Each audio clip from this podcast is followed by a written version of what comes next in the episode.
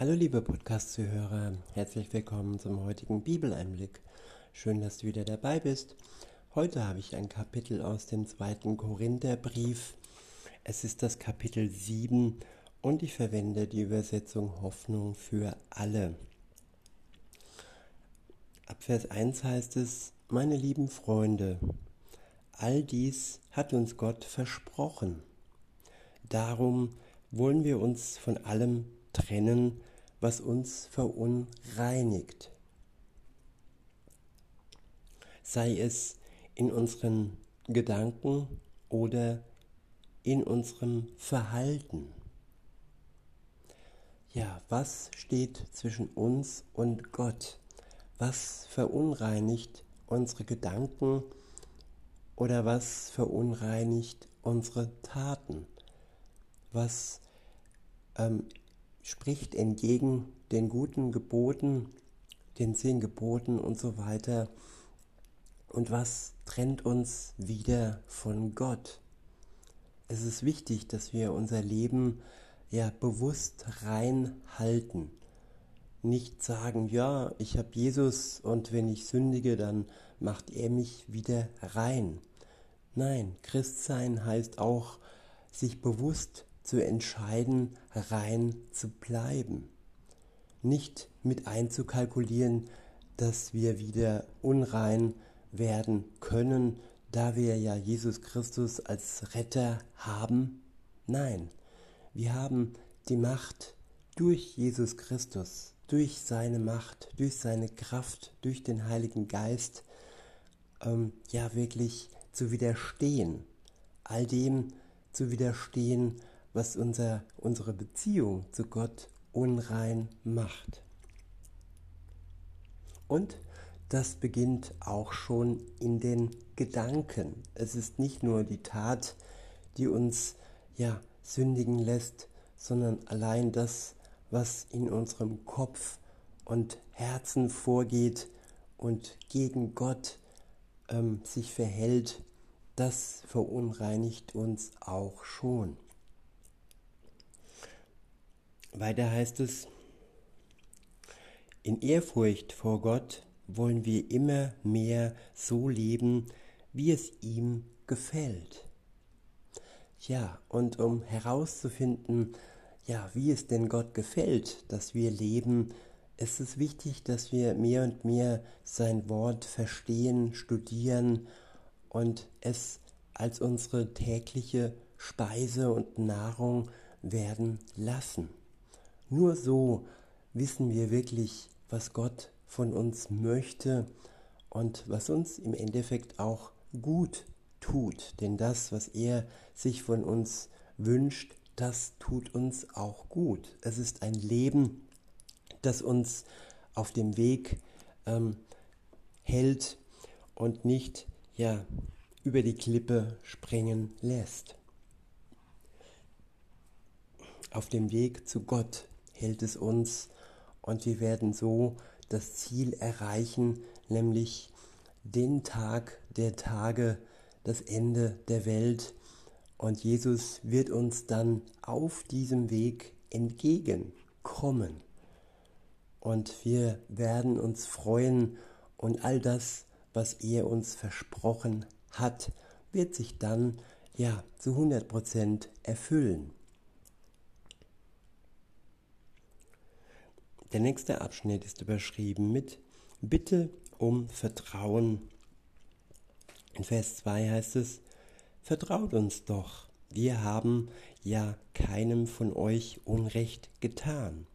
Wir haben niemanden zugrunde gerichtet und keinen von euch betrogen. Ich sage das nicht, um euch zu verurteilen, denn ich habe euch ja vorhin gesagt, dass ihr einen besonderen Platz in unseren Herzen habt. Wir sind untrennbar miteinander verbunden, im Leben und im Sterben. Ich vertraue euch in jeder Beziehung und bin sogar stolz auf euch. Trotz aller Schwierigkeiten bin ich getröstet, und meine Freunde und meine Freude ist unbeschreiblich groß. Der nächste Abschnitt ist überschrieben mit Umkehr einer Gemeinde. Ab Vers 5 heißt es, als wir nach Mazedonien kamen, waren wir zunächst sehr beunruhigt. Überall gab es Schwierigkeiten. Wir mussten alle möglichen Anfeindungen ertragen und waren zudem selbst voller Angst und Sorgen. Ja, voller Angst und Sorgen. Jesus sagt an einer anderen Stelle, in der Welt habt ihr Angst. Aber seid euch bewusst, ich habe die Welt überwunden. Und an einer anderen Stelle heißt es ja, sorgt euch nicht. Und das ist eine bewusste Entscheidung, unsere Sorgen und unsere Ängste Gott abzugeben, mit ihm zu reden über unsere Sorgen und über unsere Ängste und so Erleichterung in unserem Leben zu bekommen. So wie das in einer guten Beziehung ist, dass man sich Luft macht und in der Beziehung zwischen Mensch und Gott ist es um ein Vielfaches, ich würde sagen, ja, um ein tausend oder unbeschreiblichfaches größer und wirkungsvoller, denn er hat die Macht, unsere, unser Leben zu verändern. Wenn wir mit Freunden oder mit dem Ehepartner sprechen, dann können wir uns nur Luft machen. Aber es kommt jetzt nichts in dem Sinne, dass sie alles in der Hand haben und uns wirklich unser Leben ja zu 100 Prozent verbessern und verändern können.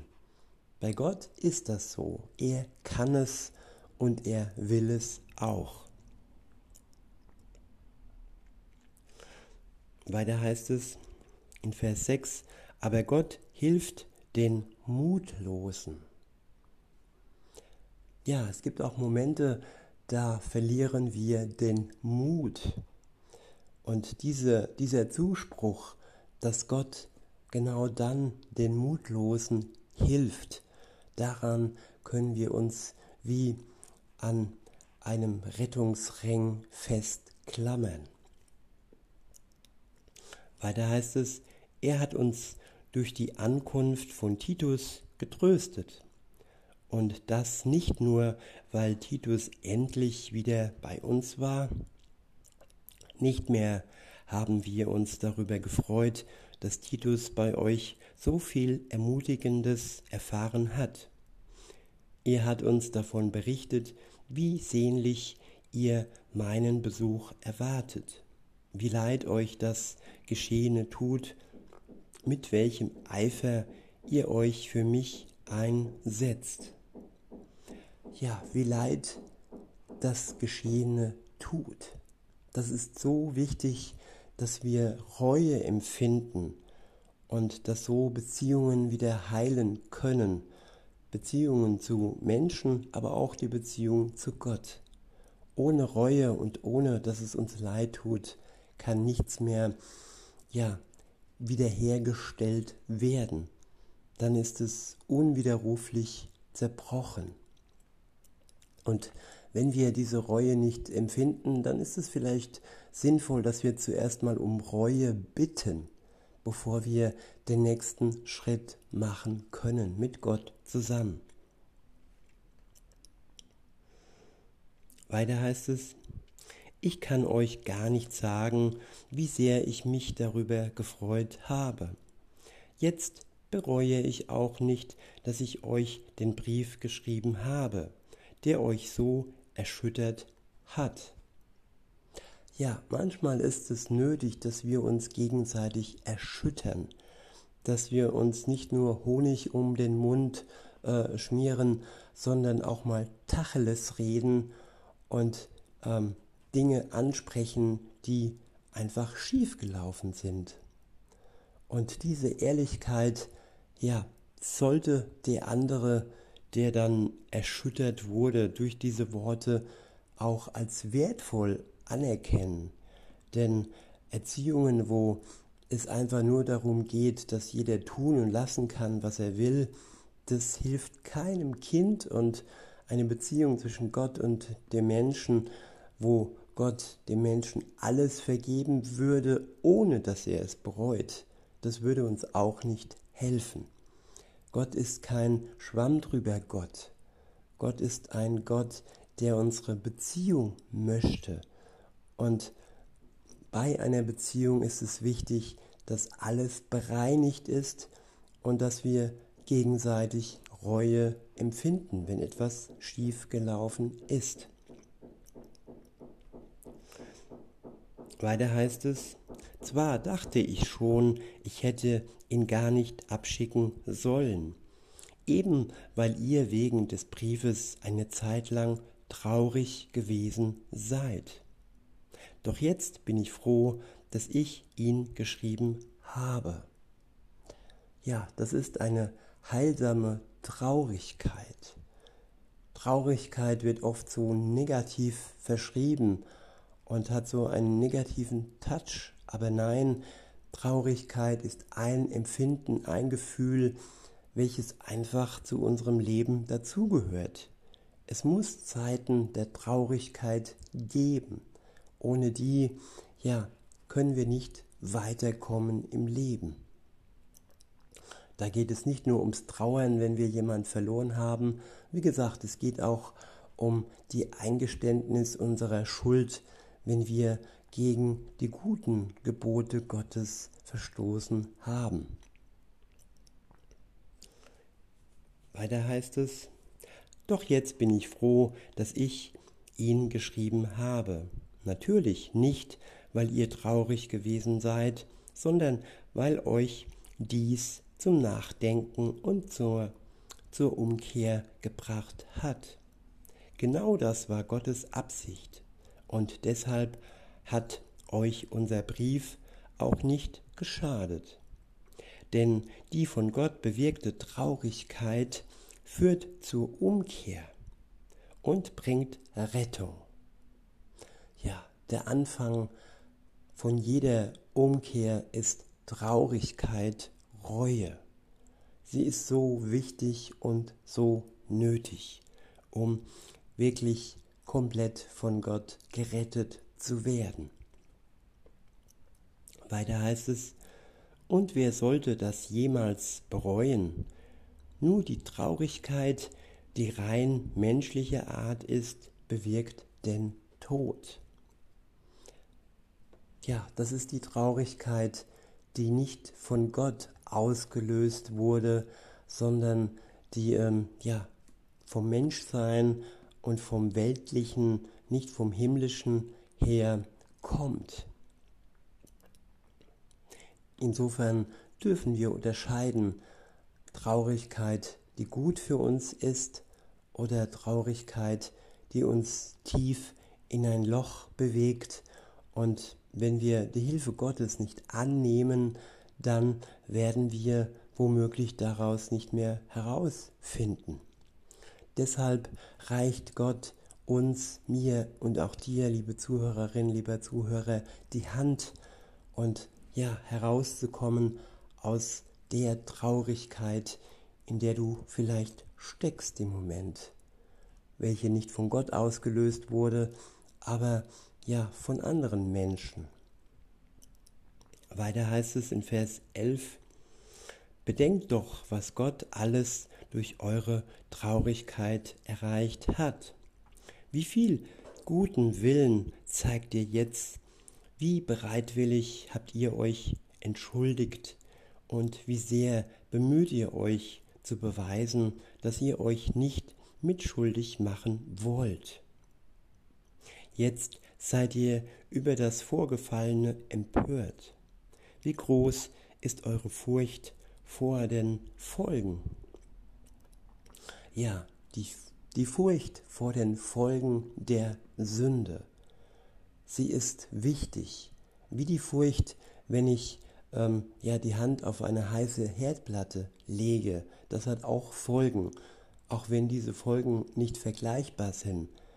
Die heiße Herdplatte verursacht uns vielleicht äh, Brandblasen, aber die heilen womöglich wieder, aber die Folgen der Sünde, die ja, sind unwiederbringlich, wenn wir sie nicht mit Jesus Christus zusammen lösen. Nicht, dass wir es könnten, nein, er alleine hat das Problem, das Problem unserer Schuld gelöst. Von, von unserer Seite ist es nur wichtig, dass wir die Bereitschaft haben, diese Traurigkeit Gottes in unserem Leben ja leben zu lassen, sie wirken zu lassen, die Reue ja wirklich zu spüren und dann ja die Beziehung zu Gott durch Jesus Christus wiederherstellen zu lassen. Weiter heißt es, eure Entschlossenheit hat dazu geführt, dass der Schuldige bestraft wurde. Ihr habt damit bewiesen, dass euch in dieser Sache keine Schuld trifft. Ja, das ist auch so eine Schwamm drüber Mentalität, dass man Schuld unter den Teppich kehrt. Und es ist manchmal wichtig, dass der Schuldige ja aufgedeckt wird. Und darum geht es äh, ja um den Menschen, der nicht bereit ist, seine Schuld von Jesus Christus, der für ihn für jeden Menschen am Kreuz gestorben ist, bereinigen zu lassen. Und Schuld muss aufgedeckt werden, sonst ist kein Vorankommen im Leben möglich. In Vers 12 heißt es, ich habe euch meinen Brief also letztlich nicht geschrieben, weil es mir um den ging, der Unrecht getan hat, oder den, dem Unrecht geschehen ist. Es kam mir allein darauf an, dass ihr vor Gott zeigen konntet, wie sehr ihr euch für uns einsetzt. Ja, es geht nicht darum, jemanden an den Pranger zu stellen, denn wir sind alle Sünder. Darum geht es nicht. Es geht einfach um die Beziehung von Mensch zu Gott und von Mensch zu Geschwistern und zu Menschen, die noch nicht im Glauben stehen, dass die Beziehung wiederhergestellt wird. In Vers 13 heißt es, nun sind wir sehr erleichtert und getröstet. Besonders schön war es für uns mitzuerleben, mit welcher Freude Titus von euch allen berichtet hat. Seine Begegnung mit euch hat ihn sehr ermutigt und gestärkt. Ja, das ist ähm, das Optimale, wenn wir uns begegnen, dass wir uns dann gegenseitig ermutigen und bestärken im Guten, nicht im Schlechten, aber im Guten bestärken. In Vers 14 heißt es, ich hatte ihm so viel Gutes von euch erzählt, und ihr habt mich nicht enttäuscht. Wir haben euch immer die Wahrheit gesagt. Und nun durfte Titus feststellen, dass wir auch ihm gegenüber die Wahrheit gesagt haben, als wir euch lobten. Er liebt euch jetzt noch mehr, denn er hat eure Bereitschaft zum Gehorsam gesehen, nachdem ihr in voller Angst und Bangen nachdem ihr ihn voller Angst und Bangen aufgenommen habt. Ja, voller Angst und Bangen. Manchmal hat man ein schlechtes Gewissen, manchmal schämt man sich für das, was man tat. Und das sind ja verletzte Beziehungen. Und Angst und Bangen entsteht, wenn die Beziehung nicht bereinigt ist. In Vers 16 heißt es, ich freue mich, dass ich euch so ganz und gar vertrauen kann. Ja, das Vertrauen ist wichtig, liebe Zuhörer, und in allererster Linie das Vertrauen Gott gegenüber. In diesem Sinne wünsche ich euch noch einen schönen Tag und sage bis denne.